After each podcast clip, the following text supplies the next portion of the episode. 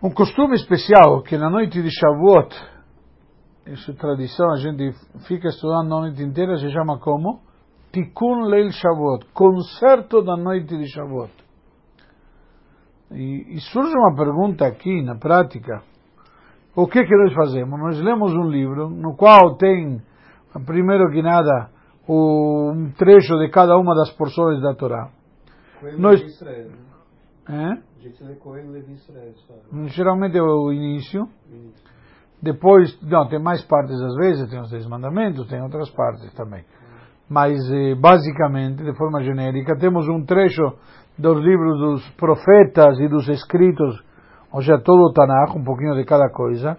Temos um, um pedacinho de, das Masechet, da, das, dos livros da Torá oral, etc. E tudo isso é chamado de Tikkun.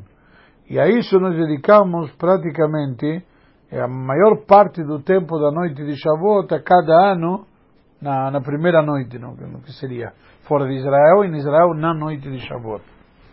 Então surge aqui, na, de fato, uma pergunta muito forte.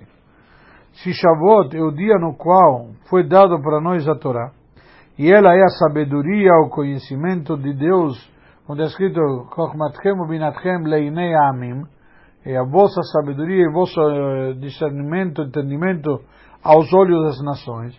Então, neste dia deveríamos estar, aparentemente, sentados frente a uma Gemara, ou frente a algum livro mais profundo, ou frente a qualquer outra coisa, e nos dedicarmos a estudar com profundidade, e aí estudar toda a Torá. Mas não, o que, que fazemos? Só estamos lendo algo sem estudo, não é que não estamos compenetrados, ou você estuda algo que você se aprofunda para entender, e você analisa, e tem uma dúvida, e esclarece a dúvida, então, opa, aprendi algo. Certo? Por que, que a Torá foi dada para o homem e não para os anjos? Por que, que Deus nos deu a Torá com tantas mitzvot? Será? Então você entendeu, saiu, entrou na noite com uma pergunta, saiu com uma resposta, estudou, aprendeu. Deveria ser esse o conteúdo de, de, de Shavuot o estudo, aprender algum conceito da, da nossa Sagrada Torá. Mas não é assim, ao contrário, nós sentamos longas horas na noite de Shavuot e falamos palavras. O tikkun, na verdade, não é uma coisa que dá para estudar e também não dá para entender de alguma, de alguma maneira, porque a construção dele não é para estudar de entendimento, é só leitura. Só podemos, o que a gente diz, dizer, ler. Não é estudar, é ler. Uma coisa é estudar, outra coisa é ler. Estudar é algo que você lê com muita mais atenção e procura entender e aprender o conceito. Enquanto que aqui não. Então isto na verdade... Desculpa? Recitar. A palavra poderia ser recitar. Mas a gente lê, porque a diferença de recitar seria, acho que quando você lê em voz alta. E aqui você está lendo normalmente para você. Em alguns lugares se costuma que alguém leia e o pessoal vai acompanhando, fica mais fácil. Exato, fica mais fácil dessa maneira. Que quando um lê e os outros acompanham, agora quando todo mundo tem que ler, fica um pouco mais, vamos dizer, difícil para cada um. Então, esses são, como diz, jeitinhos já que se dão. Isto, na verdade, vamos entender, para entender esta pergunta, para entender este assunto, que na noite de Shavuot somente lemos ao invés de estudarmos, quando nós entendemos um pouquinho mais profundo o que, que aconteceu na hora da otorga da Torá. O que, que foi o que nós chamamos em hebraico Mahamad Sinai? Aquele momento magnânime no Monte Sinai. Então é sabido que a Torá e as mitzvot já estavam no povo de Israel antes de que a Torá fosse dada, certo? Nossos sábios nos contam que Jacob, quando voltou de Harán, se encontrou com Esav e ele falou em Labán, Garti, certo? Com Labán não morei e cumpria 613 mitzvot.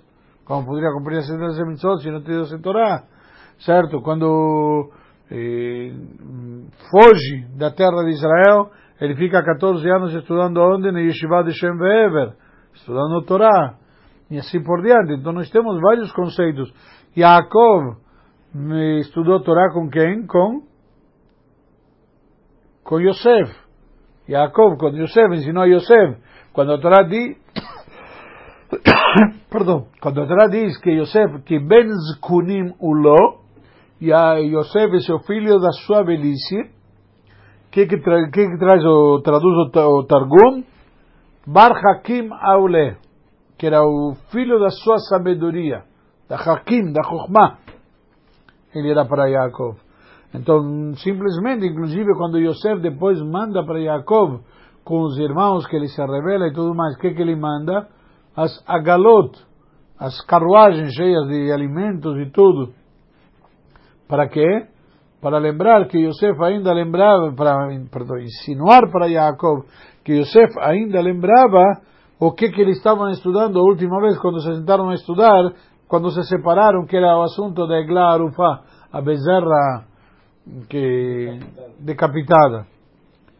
Então, de fato, nós vemos aqui vários episódios de que nos provam o quê? Que a Torá já existia, as mitzvot já existiam. De algum conceito espiritual, de alguma maneira. Então, qual a novidade em Matan Torá? Na torga da Torá no Monte Sinai. Inclusive, antes da outorga da Torá no Monte Sinai, Deus mesmo deu algumas mitzvot onde? Em Mará. Certo? Shabbat, Kibbut Abaem, isso ensinou em Mará, antes da outorga da Torá. Quando chegaram naquele poço de água que a água era amargas, etc. Um tipo de oásis. Então, uma das respostas sobre que se dá para esta pergunta, ou seja, qual a novidade de Matan Torá, é que o fundamento na, na outorga da Torá não foi no fato de que foi dado naquele momento, sino naquele que deu a Torá. Ou seja, não no objeto, sino no sujeito entregador da Torá. Na verdade, todo o que aconteceu aqui de especial foi o que Deus se revelou, Ele, entre aspas, em pessoa, seu ser, se revelou na hora e deu a Torá. Já teve uma revelação divina, isso que tem novidade. Antes era uma forma de inspiração que eles tiveram, foi espiritualmente, foi uma coisa que não tinha uma, uma, uma palpação e uma captação no mundo. Tudo isso, toda a penetração no mundo, esse conceito que Hashem vem ao mundo, aconteceu onde?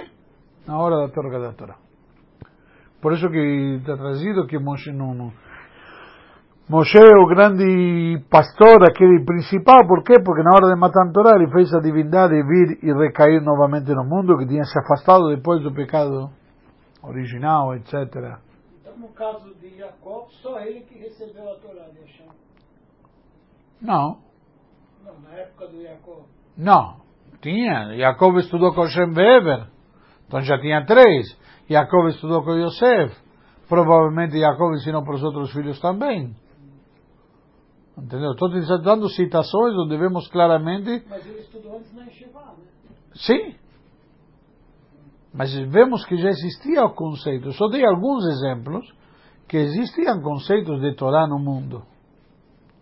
Ok?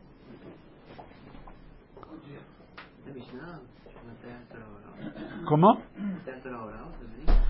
Eh, alguns, sim, quando falamos Torá genérica, não, tá, não, tinha, não tinha diferença. A diferença de Torá escrita e Torá oral vem a partir do Monte Sinai, quando Deus dá a Torá ao povo de Israel. Então, eh, Hashem se revelou. E isto está insinuado, inclusive, na própria palavra que abre os Dez Mandamentos, quando Hashem diz, Anohi Hashem Eloqueja, eu sou teu Deus, mas não diz Ani. Certo? A expressão natural em hebraico seria Ani. Anohi é um pouco mais. Era egípcio, né? Sim, não, mas um pouco mais. Eh, re, Rebuscado. um, sim, rebuscada, essa palavra. Ou seja, com exemplo aqui, a Kadosh Baruch está dizendo eu, com um ênfase diferente. E o Zohar diz que Anohi significa Anohi, eu quem sou eu? Eu, na minha essência, na minha, no, meu, no meu íntimo, no meu âmago, o lado mais profundo de Deus se revelou. Quando você entra alguém aqui, você vê o quê? A parte externa dele. Você não vê quem ele é, como ele é, você não vê o interior da pessoa. Isso daqui requer uma revelação especial. Às vezes, para reconhecer alguém, para conhecer mesmo alguém, como se diz, é só convivendo com essa pessoa. que você conhece de verdade.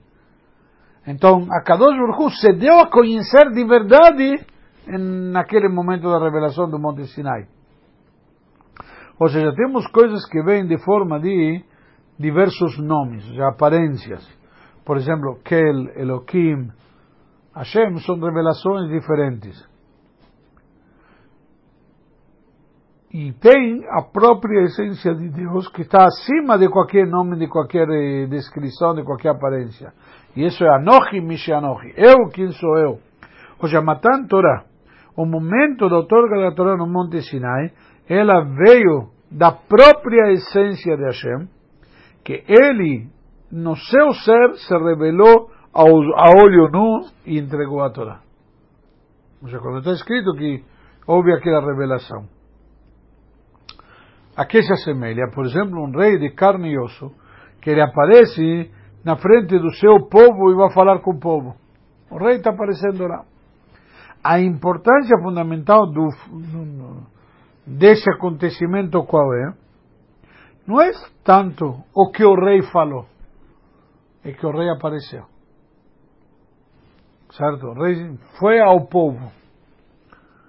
Então, a própria essência, o próprio, a próprio como chama? Acontecimento que o rei está na frente de todo o povo e se dirige a eles, isso, isso que marca aqui. Assim também, esta novidade da outorga da Torá. A Kadosh Baruch Hu, quando ele deu a Torá e as mitzvot, que também já estavam antes, antes da outorga da Torá. Como nós falamos, estavam de uma forma mais simples. Enquanto que no dia 6 de Sivan, quando foi dada a Torá, no Monte Sinai, aí veio uma, um vínculo de santidade muito maior, a essência de Deus era muito superior, muito mais profunda, muito mais intensa. E essa é a grande novidade de Shavuot, o grande ponto que aconteceu em Shavuot, que tem toda a grande diferença na noite, na, hora da torga da Torá. Ouviu a voz de Hashem. O povo viu a voz de Hashem. E, e visão? Teve alguma visão? Houve uma, está escrito, Raul et Akolot. Eles viram as vozes.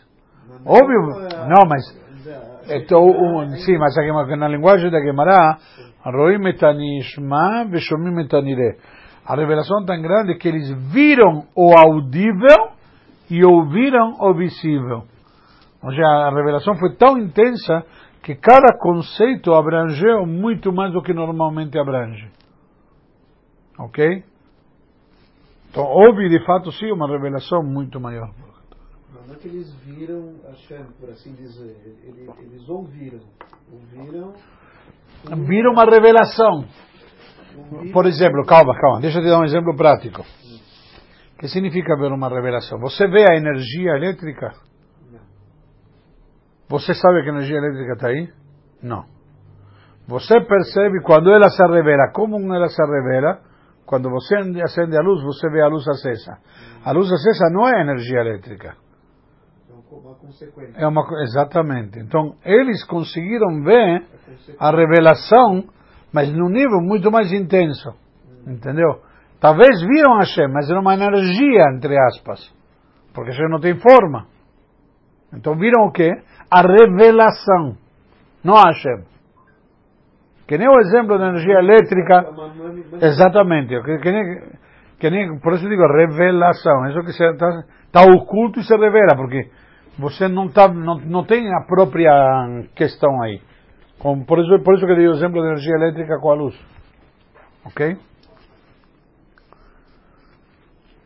Um,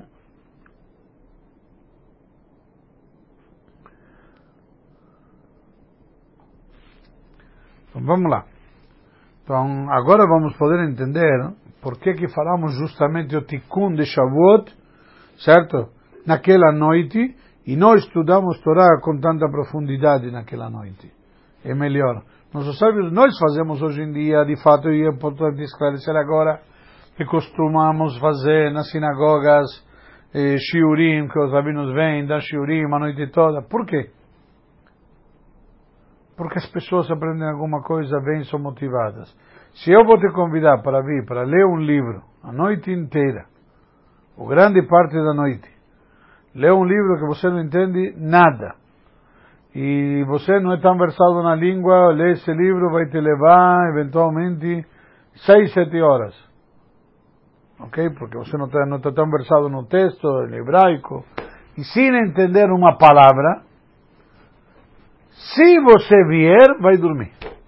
Não vai aguentar. Então fazemos shiurim. Mas o ideal que nossos sábios instituíram foi isso, de ler. A gente dá um jeitinho e termina fazendo justamente o que não, eles não instituíram, estudamos. E por que, que eles preferiram ler esses textos do que estudar? Então, o fundamento de Hagashavot não é a sabedoria e o entendimento que tem na Torá. A sabedoria e a profundidade que tem na Torá já existia antes. A novidade fundamental é que aqui eles ouviram a Torá da boca de Deus, entre aspas, da boca, certo? Hashem não tem boca, mas ouvimos diretamente dele. Então, como tivemos esse mérito da revelação tão grande e maravilhosa, majestosa que teve de Hashem, então isso nós expressamos através do que? De falar o Tikkun, de ler o Tikkun. E assim nós frisamos e fazemos um ênfase especial que o fundamento não é a lógica, não é o entendimento, não é a tua capacidade racional, sino a própria santidade que a Torá tem, a qual se, expressa, se, se expressa nas suas sagradas letras, na escrita da Torá, no texto da Torá. Então, a Torá, eu aceito a Torá, recebo a Torá, eu entendo a Torá. Mesmo quando entendo, tem níveis mais profundos para entender. A cada ano nós estudamos a Torá e estudamos às vezes com comentaristas diferentes que nos dão uma perspectiva diferente. E sempre vemos como temos aprendendo e como temos. A Torá é ilimitada. Então não é o conteúdo que nós conseguimos captar. Perdão, porque tem muito mais profundo, tem muito mais conteúdo por trás, tem muito mais conceitos por dentro. Então, este fundamento expressa o costume do povo de Israel, mais um costume do povo de Israel que temos em Shavuot, que é trazer as crianças para ouvir os dez mandamentos. Mesmo os bebezinhos vão ouvir os dez mandamentos. Então, isso porque, para qual a lógica disso? Aparentemente não tem lógica nenhuma. O que, que a criança entende, o que, que a criança sabe. É, dez mandamentos, não dez mandamentos, mesmo os bebês. Se nós trazemos eles para as sinagogas, de crianças que entendem meile, olha, oh, faz sentido. Agora, uma criança que não entende nada, não tem capacidade nenhuma, é um, é um bebezinho, que está ainda em um berço, no colo da mãe, ou no carrinho, e ele não sabe nada do que está acontecendo, sequer onde ele está, ele não tem consciência. Então, qual o sentido disto? Na prática, nossos sábios nos ensinaram que quando nós lemos os dez mandamentos em Shavuot, é considerado como se ele, nós estivéssemos estando neste momento no Monte Sinai, recebendo a Torá de, de Hashem diretamente. Ou seja, nós estamos renovando aquele momento, aquela revelação divina. Então, da mesma maneira que na hora da otorga da Torá dos Dez Mandamentos, não houve intelecto, não houve racionalização, e nada que tinha a ver com vínculo com Hashem, não era racional, não era intelectual. Assim também, hoje em dia, o vínculo que surge na hora da torga da Torá, na hora da leitura dos Dez Mandamentos é suprarracional, transcende o raciocínio e a lógica. E esse é um nível que aqui não faz diferença, então, entre um adulto e uma criança, sequer uma criança, pequena criancinha. Por quê? porque não é o lado racional que conta. A Torá não é quanto que eu entendo da Torá o que conta, sino o fato que através dela eu me conecto com Hashem. E Hashem se conecta comigo. A Torá é aquilo que nos une com Hashem. A sua sagrada Torá que ele nos deu. Então, na, na realidade, o conceito aqui principal, o que, que é? não é racional, não é intelectual, não interessa. É verdade que a Torá eu tenho que estudá-la. Certo? Recebi a Torá, tenho que estudá-la, tenho que entendê-la para poder cumpri-la. Mas o vínculo fundamental não depende da minha lógica. É um vínculo que surge, um nexo que surge entre Deus e o povo de Israel através da nossa Sagrada Torá. Então, esse vínculo que temos através da nossa Sagrada Torá é isso que dá um sentido diferente e não, por isso não faz diferença. E isso vem de encontro com aquilo que falamos antes também. Por isso que nós lemos o Tikkun, que não tem a ver com lógica, tem a ver com a revelação divina e aquilo que nos conecta com Hashem. Tá certo? Daí veio o Tikkun do Tikkun. Mais ou menos. Que é, que é fazer a, a, a Torá, vamos dizer, acessível e Sim. através de palavras agradável e tudo mais. Né? Exato.